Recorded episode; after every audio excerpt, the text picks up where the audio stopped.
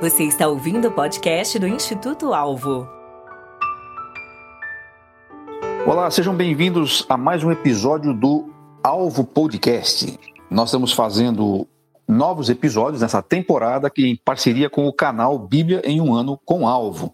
Se você ainda não segue esse canal no Telegram, você pode entrar com o link que está na descrição aqui do episódio e participar com a gente. Somos algumas centenas de pessoas que estão lendo a Bíblia juntos, ao vivo, às seis da manhã e às 18h30, e outros que estão fazendo no seu próprio horário.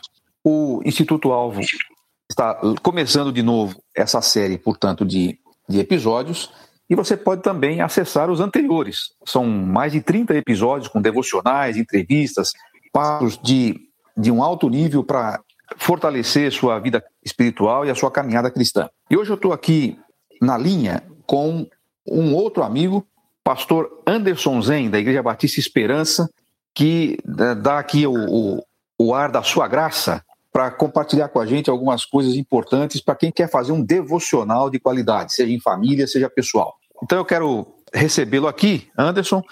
E, bom, você é conhecido mais como Pastor Zen, mas eu te chamo de Anderson porque foi assim que eu te conheci. Seja bem-vindo aqui, Anderson. Obrigado, Marcos. É só esclarecendo para o pessoal aí eu sou um pastor vira-lata, não tenho pedigree, não fiz ainda. e eu vou apresentar para vocês o projeto. O cara vai ter a impressão que ele não sabe se é pastor, se é um guru, se é um cara do Oriente. Fiquem tranquilos aí que vocês não vão ouvir como ele espera, né? Não, é, vai, vai, com certeza não. O, o, você tem, uma, você tem uma, uma, uma, qualidade, você gosta muito de ler, né? Então você é, isso amplia seus, seus horizontes e, e, sempre você tem ideias novas, né? sempre você tem ideias boas. E quando a gente conversou sobre esse grupo, eu, eu compartilhei com você a ideia. Você falou assim: ó, a gente podia eh, ajudar as pessoas a, a criar um, um, passo a passo para o devocional. Eu falei: ótimo, ideia excelente, então você faz. E aí você está nos ajudando aqui para falar sobre isso e para criar isso. E assim como eu, nós somos muito objetivos. Você também é muito objetivo, né? Você gosta de ser muito prático nas coisas que a gente faz. E é mais ou menos por aí que a gente vai conversar aqui. E eu queria que você começasse justamente falando isso. É, fale um pouco sobre o que, que é um devocional. Qual é a ideia? Quando você fala assim, ah, fazer meu devocional, qual que é a ideia que está por trás disso? O que, que a gente quer com um momento devocional? Poderia explanar para nós um pouquinho sobre isso? Vamos lá, Marcos. E exatamente assim que começa, com uma boa definição, senão a gente vai se perder pelo caminho.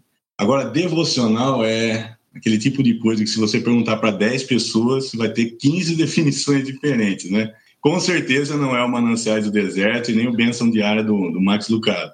As pessoas vão chamar de hora com Deus, de estudo bíblico, leitura diária, oração matinal. Se você é um reformado clássico, você vai chamar de meio de graça, né? É um termo que ficou familiar, a gente costuma fazer isso, pelo menos se espera que um cristão faça, mas que quando pergunta, aí começa a pisar em ovos, não sabe muito bem o que é. Então eu acho não estou fazendo achismo aqui, mas e também não estou querendo ser o faixa preta, né? O cara que sobe a escada e diz é, o que é e o que não é. Devocional é aquele tempo que você reserva com exclusividade para ouvir Deus e para falar com Deus. Então, em termos simples, acho que a gente podia resumir dessa maneira aí. E tem um objetivo. O objetivo seu não é ficar buscando a vontade de Deus simplesmente para você fazer isso ou aquilo. O objetivo é você estar tá cultuando Ele né? Mediante a revelação que ele faz, desenvolvendo um relacionamento, porque acho que é aí que peca um pouco, né? Se você quer crescer no relacionamento, você precisa dedicar tempo é, àquilo lá. E aí você vai ter que ter uma resposta para isso também. Então, devoção acho que inclui isso. Tem a revelação de Deus ali na palavra, relacionamento que você desenvolve, que é de mão dupla, você ouve Deus, fala com Deus, e aí tem essa resposta que você deve dar. Lembrando que a gente é aquilo ah, para qual a gente dá atenção, aquilo que a gente se dedica. E a partir daí começa a transformação pessoal. Eu acho que é mais ou menos por aí, Marcos. Não sei se você tem alguma coisa para acrescentar também. É bom que nesse diálogo aí a gente vai melhorando a definição do outro, né? Ah, é, mas eu achei interessante, achei interessante isso. É um, é um, é um tempo para você ouvir a voz de Deus e falar com Ele. Acho que isso, é, isso resume bem aí o, o, o que se pretende, né? Agora, por que, que a gente tem tanta dificuldade, eh, Anderson, na sua opinião, por que, que a gente tem tanta dificuldade de ter uma vida devocional? Né? O que, que você acha que, bom, deve ter vários fatores, mas na sua opinião, o que, que são ah, os fatores que nos, nos dificultam essa prática? É, a que começa, Marcos, lá, se você for buscar uma resposta bíblica, você vai ter no Salmo 1. Por que, que aquele indivíduo que é descrito ali no Salmo, que abre o cancioneiro judaico, ele medita na lei de dia e de noite. Por que, que ele faz aquilo? Porque ele tem prazer naquilo. Então você, ah, eu não tenho tempo, a vida é uma correria, etc. Olha, tempo ninguém tem, tempo você cria. E você dá tempo para aquilo que é prioridade para você. Então, eu acho que o problema maior, a raiz, não estou aqui generalizando, que toda generalização apressada é burra, mas eu acho é porque tá, a nossa, nossos afetos com Deus eles estão com algum problema. Porque você hum.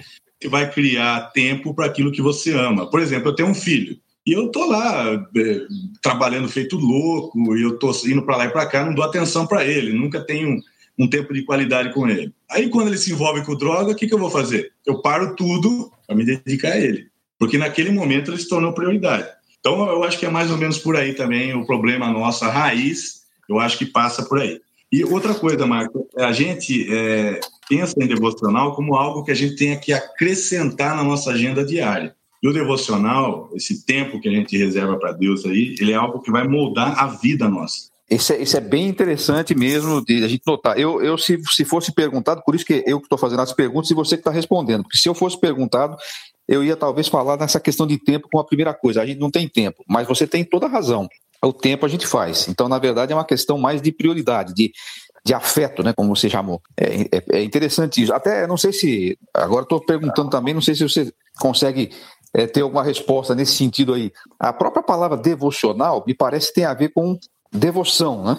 E devoção tem a ver com afeto do coração, né? Será que eu estou viajando ou não? Tem alguma coisa a ver? Então tem essa dedicação, não é, não é simplesmente aquilo que você vai acrescentar na sua agenda, é algo vai moldar seu dia, né? Então, essa dedicação exclusiva a Deus, você parar aquele momento para ouvir o que ele tem a falar, para falar com ele. Então, aí vai surgir o crescimento pessoal, a transformação que a gente tanto quer e quase nunca alcança. É por aí. Então, devoção tem a ver com você dedicar ali o seu coração, ter amor naquilo que você está fazendo. Acho que passa, passa por esse beabá né, dos afetos, vamos dizer assim.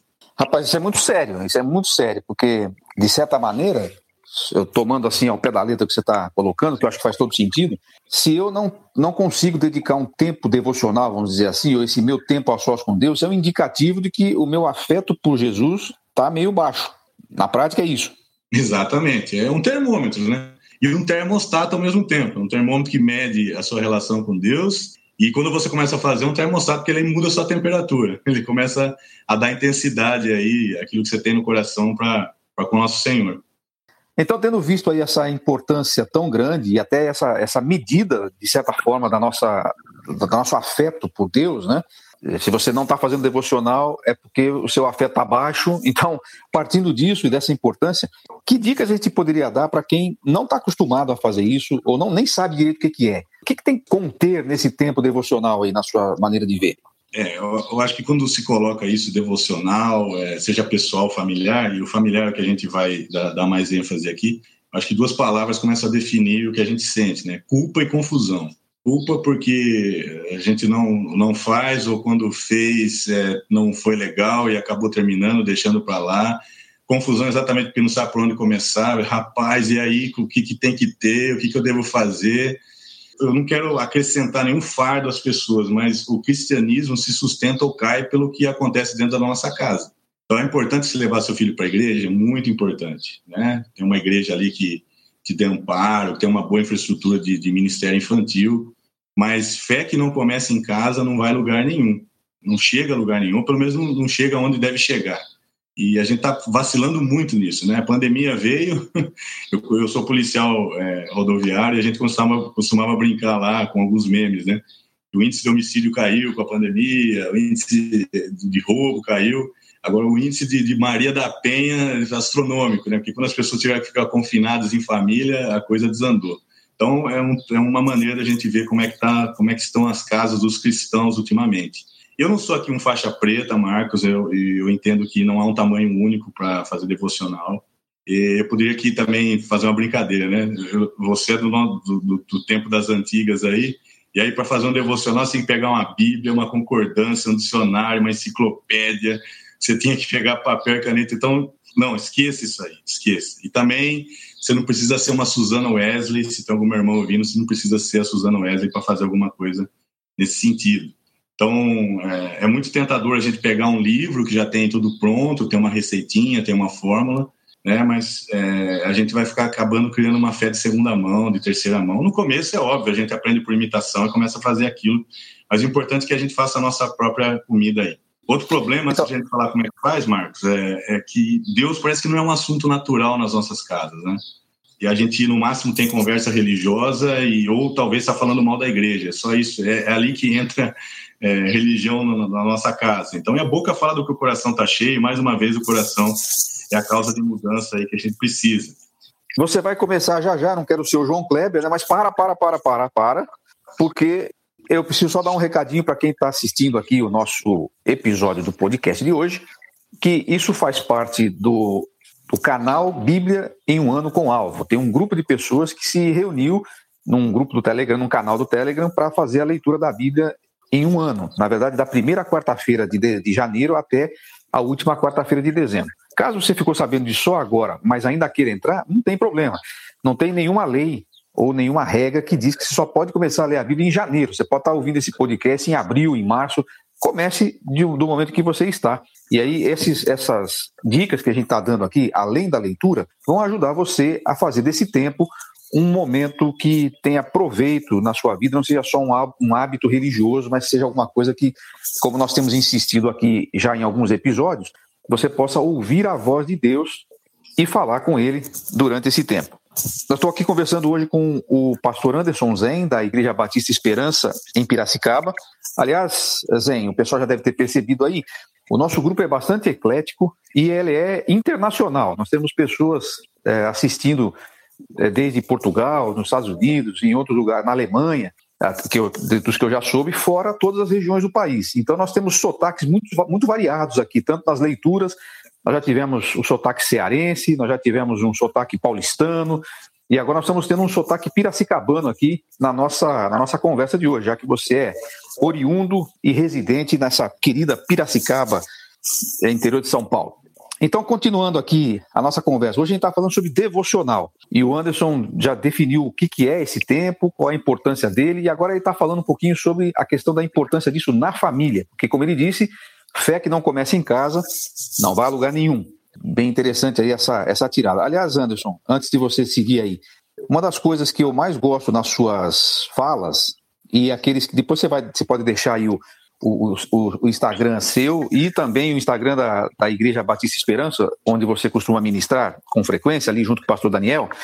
É, uma das coisas que eu gosto são as suas frases. Você é um, é um, é um frasista excelente. E essas, esses provérbios que você às vezes fala, essas sacadas que você dá, me ajudam muito a guardar verdades. Porque é, essa, por exemplo, essa frase que você falou agora aí é um, é um provérbio. Não contém toda a verdade sobre a vida familiar, nem sobre a vida cristã, mas contém uma verdade importante que você guarda com facilidade. Isso é uma característica sua que eu gosto muito. Então vamos seguir aí. Vamos, vamos agora começar o passo a passo. Por onde eu começo? Você já falou que eu não preciso ter uma biblioteca gigantesca para ter um devocional. Isso talvez tenha a ver mais com um estudo mais aprofundado. Mas esse momento devocional, por onde é que a gente começa? Dá aí algumas dicas para os nossos, nossos ouvintes. É, só, só, recapitulando aí, Marcos, é, então eu quero que as pessoas entendam que você não precisa saber grego hebraico, ter uma biblioteca para fazer um devocional, muito menos ser a Susana Wesley ou o pai Abraão. Basta você ser um cristão sincero. Lembrando para quem não, não conhece aí a, a, história, que a Susana Wesley foi a mãe de, de John Wesley, certo? E do, e do, do seu irmão, como é que chamava o irmão dele lá? Isso, Charles. Charles. Charles Wesley. O que, esse aí que era o que fazia, compunha os hinos, né? E o John Wesley Isso. lá, o, o, digamos assim, o pai do metodismo, né? Que foi uma, uma mãe muito piedosa que, atra, através da influência dela, que provavelmente os filhos se tornaram quem, é, quem se tornaram. Vamos lá, Marcão. É, é o seguinte, comece definindo um tempo. Qual que é o melhor horário para a família se reunir? A família estar tá junto. É de manhãzinha, antes de, do, do pai trabalhar, da mãe levar os filhos para a escola? Será que é, um, é, antes do jantar? E, e, e vou pegar um, um parênteses, uma carona aqui e abrir um parênteses. Os judeus, eles ensinavam a mesa. A mesa era um lugar muito importante para eles que eles estavam comendo. Óbvio, não tem a mesa que a gente tem hoje aí, com pé, etc. Né? Mas era ali nas refeições. Você imagina Jacó contando a história que ele lutou com Deus quando ele está tá comendo aquele carneiro lá, cordeiro, e não podia pegar aquela parte lá. Ele dava um tapa na mão da criança, e mas por que, que eu não posso comer isso? Ah, então eu vou contar uma história. Então, é na, na, mesa, né, nesse lugar que é o coração da casa, é que a gente pode fazer também. Outros, como eu e a Priscila aqui, a gente gosta de fazer um pouquinho antes de dormir. Um pouquinho antes de dormir, você vai lá. Mas é isso aí, você tem que definir um tempo. Qual o melhor horário para você fazer isso em família, horário que vai funcionar para você. E também definir um tempo. Né? Pode começar com 10 minutos, 15, aqui a gente faz de 10 a 15 minutos. O importante é ter regularidade, né? não é o quanto você faz. Né? Segunda coisa que eu acho que a gente tem que definir aqui é uma linguagem. Então, qual que é o público que eu tenho? São crianças que não sabem ler, crianças pequenas, é, é bebezinho, é adolescente, é tudo junto, misturado. Então tem que definir uma linguagem. E aí a gente pode cair no erro seguinte: ah, eu vou falar a, língua, a linguagem dos menorzinhos, porque aí todo mundo entende. Não é bem assim. Às vezes os, os grandões aí vão se sentir meio excluídos. Ah, tá dando atenção pro, pro pequenininho, essa linguagem não me atrai, aí o grandão fica entediado, alienado, vai lá para Nárnia nem presta atenção no que acontece no devocional. Então, é encontrar uma linguagem que fale para todo mundo, que seja clara, concisa, que as pessoas consigam entender. Então, é por aí.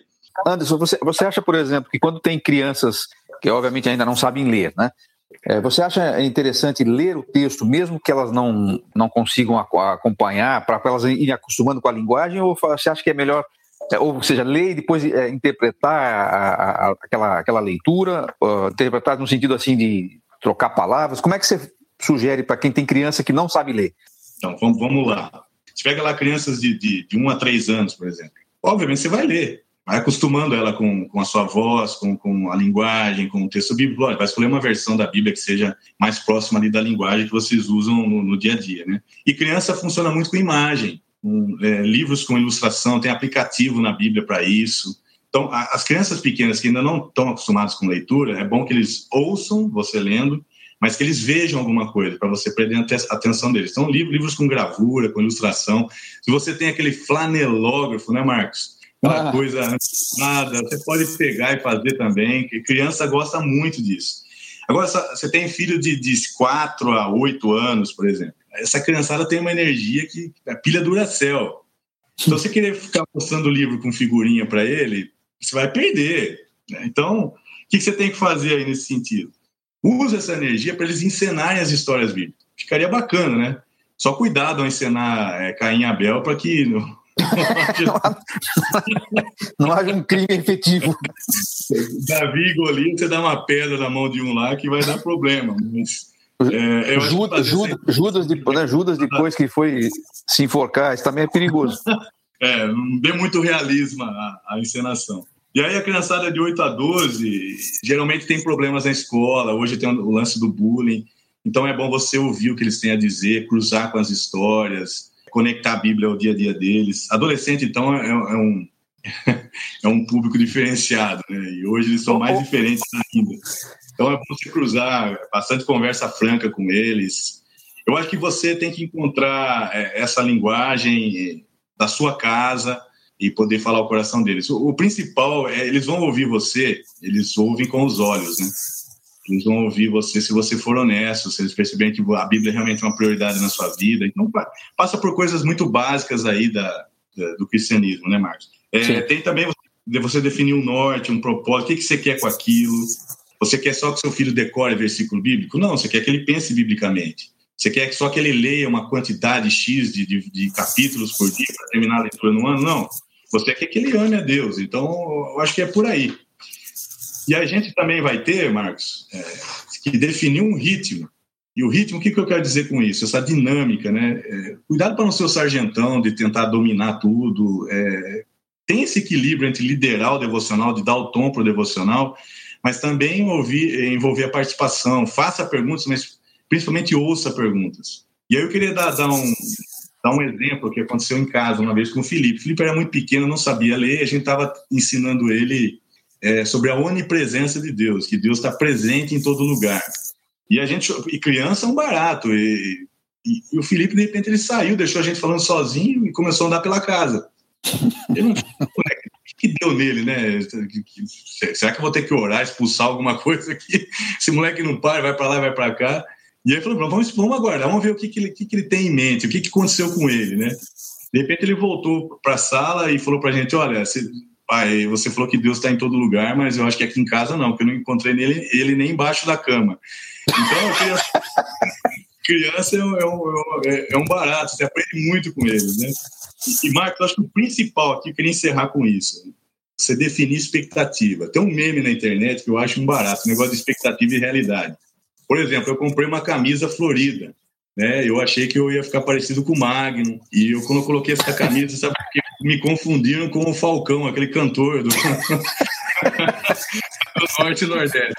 Então, define expectativa. É? A gente cria umas expectativas assim, um pouco absurdas, né? A gente acha que vai fazer um devocional, vai vir uma luz divina, coral de anjos, todo mundo vai prestar atenção no que você fala, vai ter aquela harmonia familiar, aquela família doriana, as mudanças vão acontecer a olhos vistos, etc. Não, não, e a, e a gente, quando começa a fazer, vê a realidade. É criança chorando, irmão brigando com o irmão, é campainha tocando, é, vai fazer a leitura, ninguém presta atenção. Então, vai ter esse equilíbrio também de definir expectativa, é muito bom. Não, não espere que as coisas vão acontecer assim instantaneamente. É um processo, é um investimento de longo prazo e eu acho que criar essa memória é, na mente dos filhos é muito importante. Essa, essa, criação de memórias que a Bíblia fala muito, inclusive o texto de hoje falou da leitura do pastor Rony aí. Criar essa memória. Quando tiverem adultos fora de casa, eles vão lembrar, nesse horário acontecia isso. Acontecia isso, isso, isso, isso aí que você está falando, isso, aí, isso que você está falando aí de, de, criar essa memória, é, eu, eu, eu tenho essa, esse testemunho pessoal. Eu aprendi a ler por causa da leitura diária que a gente fazia em casa, com meu pai, minha mãe a família em volta da mesa, logo depois do almoço. E, e os filhos liam, né? É, cada um lia um pedaço. E eu tinha quatro anos e queria ler. E porque eu ficava entusiasmadíssimo com as histórias da Bíblia, assim. Era só a leitura, não tinha, não, não tinha muita coisa além disso. Era a leitura, depois uma oração, uma, uma, uma, explicação rápida ali e tal. Mas eu fui ganhando amor pela leitura da Bíblia e, e eu creio que também pelo Deus da Bíblia. É em volta da mesa lendo isso. Eu enchi tanto a paciência da minha mãe que eu queria participar do devocional que ela, ela, ela, foi, ela foi se sentiu obrigada a me alfabetizar em casa, de 4 para 5 anos para eu poder começar a ler uh, o, o, junto no devocional. E, e, isso que você fala é real, é real. Muita coisa que às vezes, quando você está. Hoje eu estou usando numa, numa, numa, pregação, num estudo bíblico, as conexões que eu faço hoje, com 52 anos de idade, elas começaram a ser plantadas no meu coração lá atrás, quando eu tinha 3, 4 anos.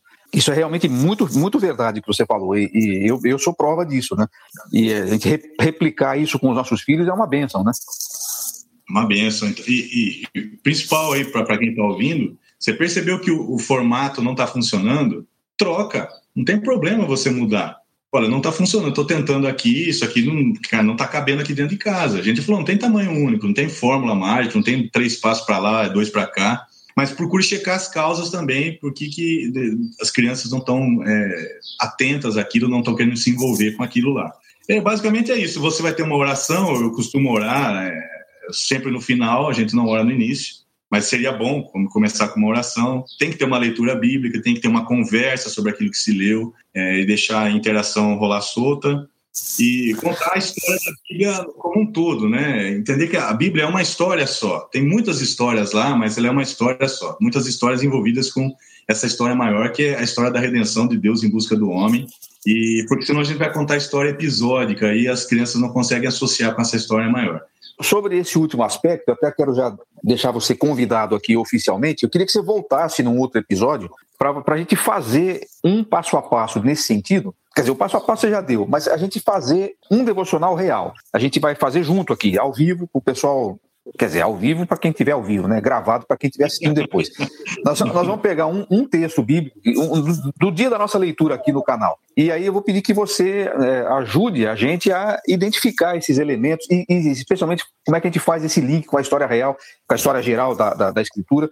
Você topa voltar um, um outro episódio para a gente fazer isso? Porque hoje você falou de cinco coisas que eu anotei aqui, ver se eu fiz a anotação certa ou se faltou alguma coisa. Que a gente tem que levar em conta quando vai fazer o devocional. Agendar um tempo mais favorável, adequar a linguagem, definir o propósito que a gente quer com aquele tempo, definir o tom do que vai ser conversado e alinhar as expectativas. É isso? Ficou melhor que o meu, Marcão. Pode usar esse esboço aí. Não, esse foi o seu. Então, por aqui nós já temos uma, uma, uma excelente é um excelente conteúdo e eu achei muito interessante que você pontuou isso, né? Às vezes a gente vai querer começar e já quer começar fazendo um, um, culto de uma hora e meia. Não vai rolar, né? Tem que começar pequeno, né? Talvez 10 minutos, como você falou, 10, 15. Se houver necessidade, dependendo do, do, do, número de crianças, da idade deles, você não vai conseguir mais do que isso mesmo, né? Uhum. É bom deixar o gostinho de quero mais, né? Sempre deixar o gostinho de quero mais. Se eu ouvir aquele, ah, acabou, aí é igual fazendo o Jô Soares no João 11 e meia, né? Quando a entrevista era boa, o pessoal, ah, tem que deixar isso com a criançada aí. E é por isso que nós vamos encerrar o nosso agora para o pessoal voltar no próximo episódio com você. Marcão, eu, eu, posso, eu posso quase ouvir, eu posso quase ouvir o ar das pessoas que estão nos assistindo. Não conta muito com isso, não, mas tá bom, beleza. Anderson, eu quero, te, eu quero te agradecer muito pela disposição sua de compartilhar com a gente essas experiências. Já está convidado, então, para o próximo episódio. Encerramos mais um episódio do Alvo Podcast. Convidamos você que ainda não é parte do canal Bíblia em um Ano com Alvo, acesse esse canal aqui na descrição do vídeo e acesse também as mídias sociais para encontrar o pastor Anderson Zen, as suas, seus inscritos e suas mensagens no Instagram. Um abraço a todos. Tchau. Instituto Alvo, equipando para a vida e ministério. Conheça os cursos, livros e programas de mentoria do Instituto Alvo. Visitando nosso site www.institutoalvo.com.br. Esperamos você no próximo episódio.